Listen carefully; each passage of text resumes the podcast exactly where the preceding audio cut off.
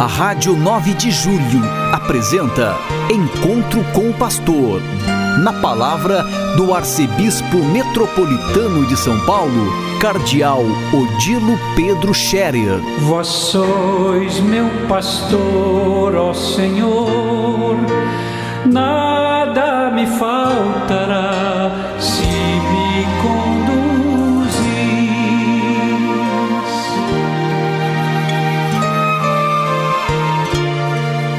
Queridos ouvintes da Rádio 9 de Julho, saudação e bênção para todos vocês nesse dia 16 de novembro. Hoje, uma quinta-feira. A igreja recorda hoje duas santas mulheres que foram muito importantes na sua época: Santa Margarida da Escócia e Santa Gertrudes.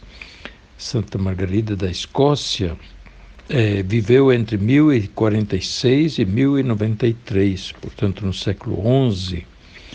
Ela era esposa do rei da Escócia, foi uma boa mãe e também modelo de vida cristã, educadora, caridosa, cheia de sabedoria, promoveu a formação do povo, a evangelização, enfim, a educação religiosa e social do povo. É uma rainha que fez o seu papel de educadora, de exemplo também de promoção do povo para o convívio social. Por isso, uma santa mulher muito amada na Escócia. A outra santa mulher é Santa Gertrudes.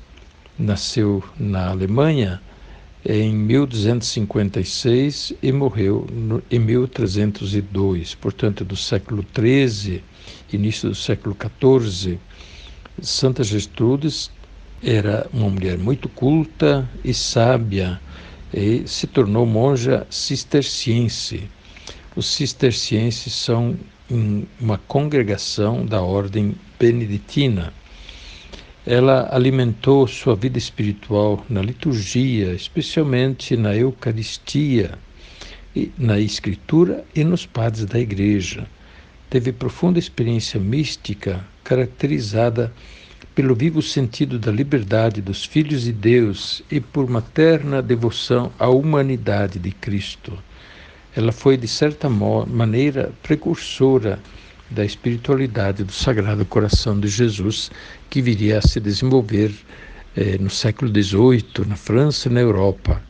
Santa Gertrudes, uma santa mulher, mulher sábia, culta, e uma mulher que valorizou a vida da igreja, a liturgia, a espiritualidade e os eh, padres da igreja, que significam os grandes pregadores da fé, os grandes testemunhas da fé dos primeiros séculos do cristianismo, que tanto fizeram para que a fé cristã fosse elaborada e eh, de maneira coerente e também explicitada na linguagem do tempo, na linguagem dos vários povos. Santa Gertrudes interceda por nós, interceda por tantas mulheres que também hoje buscam santificar a própria vida, seguindo Jesus Cristo, dedicando-se ao estudo, à liturgia e, naturalmente, à oração e à caridade.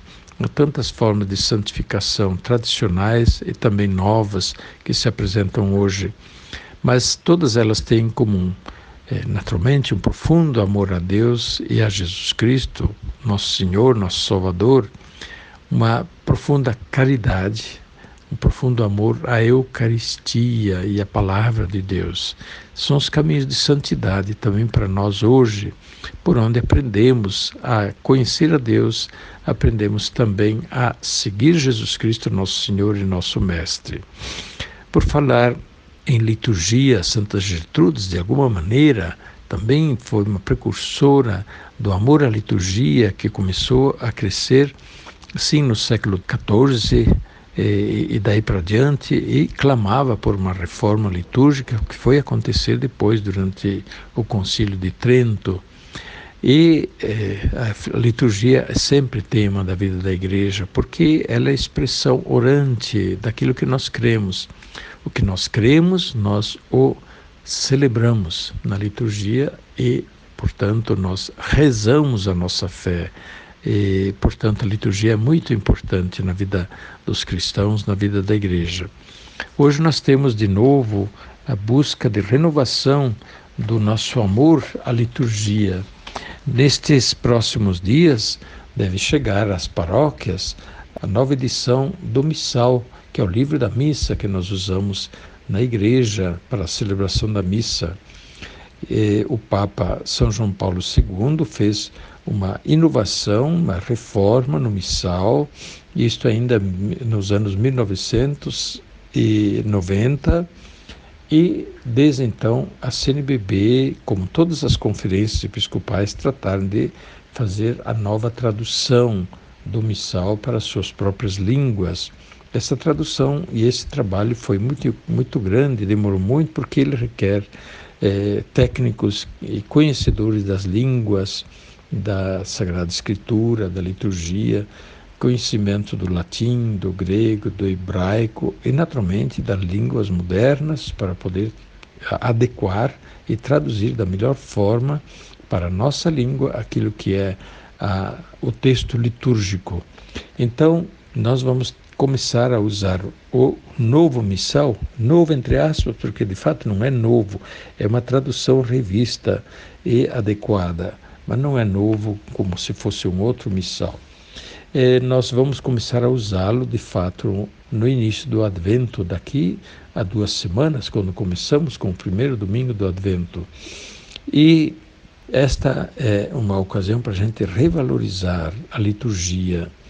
Hoje nós temos é, certas dificuldades em relação à liturgia, porque há grupos que se fixam no passado e não aceitam a renovação litúrgica do concílio, que foi tão importante e é tão importante.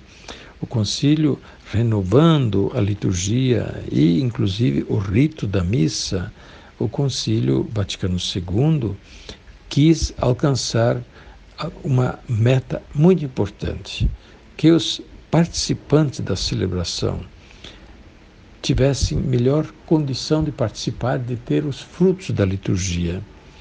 Por isso, é, um conceito, uma, uma palavra-chave da reforma litúrgica é a palavra participação. A reforma litúrgica do Concílio Vaticano II, que é justamente do jeito que nós celebramos a missa, visa é, ajudar os fiéis a uma participação mais ativa, consciente, frutuosa e plena. São quatro características da participação na liturgia que são importantíssimas para nós compreendermos bem é, por que esta forma da liturgia que se renovou com missa celebrada em português, o altar voltado para o povo, com as diversas participações do povo nos momentos da missa, no canto, nas respostas, no silêncio, nas procissões e assim por diante. Uma participação ativa, não passiva. Primeiramente, indo à missa, participando da liturgia, não ficando em casa. Uma participação ativa também na igreja, não ficar de braços cruzados e, e é tudo lá com o padre. A gente não, não se envolve, não, se, não participa não, a missa e a celebração requer a participação ativa de todos na oração, no silêncio, nas respostas, na escuta, no canto e assim por diante. Participação é consciente. O concílio quis, com a reforma litúrgica, ajudar o povo a ter uma participação consciente, a compreender o que se celebra. E isto é fundamental. Nós só amamos verdadeiramente aquilo que conhecemos. E o fato de conhecermos não tira a beleza do mistério. Sim, o mistério de Deus não é totalmente desconhecido que nós simplesmente renunciamos à nossa racionalidade. Não, uma participação consciente requer que a gente conheça a celebração e entenda a celebração. Uma participação frutuosa, sim, para você ter fruto na participação na liturgia, é importante que você possa participar bem. Né? E uma participação plena, isto é, de receber a plenitude daquilo que se celebra pouco a pouco, é, mediante a adesão à fé.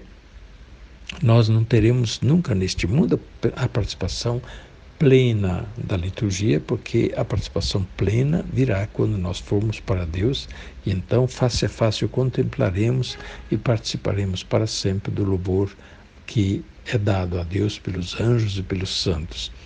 Pois bem, meus queridos ouvintes da Rádio 9 de Julho, com essas palavras eu quero incentivar, encorajar todos a, a caminharem com a igreja também na liturgia, a não se pretender que uma, a, a, missa antes do concílio era melhor do que a missa depois do concílio, que aquela que era a missa de sempre e a missa depois do concílio é a missa diferente. Não, não. É a missa de sempre, sim, é a missa do concílio, a missa da igreja. Não existe a missa de sempre e a outra que não é de sempre. É a única missa que é de Jesus Cristo, celebrada nas muitas formas diferentes, como ela veio evoluindo até hoje e vai continuar a evoluir ainda daqui para frente. Fique com Deus e que Deus os ajude. A bênção de Deus Todo-Poderoso, Pai, Filho e Espírito Santo, desça sobre vós e permaneça para sempre. Amém. A Rádio 9 de Julho apresentou Encontro com o Pastor, na palavra do Arcebispo Metropolitano de São Paulo, Cardeal Odilo Pedro Scherer. Vós sois meu pastor, ó Senhor, nada me faltará se me conhecer.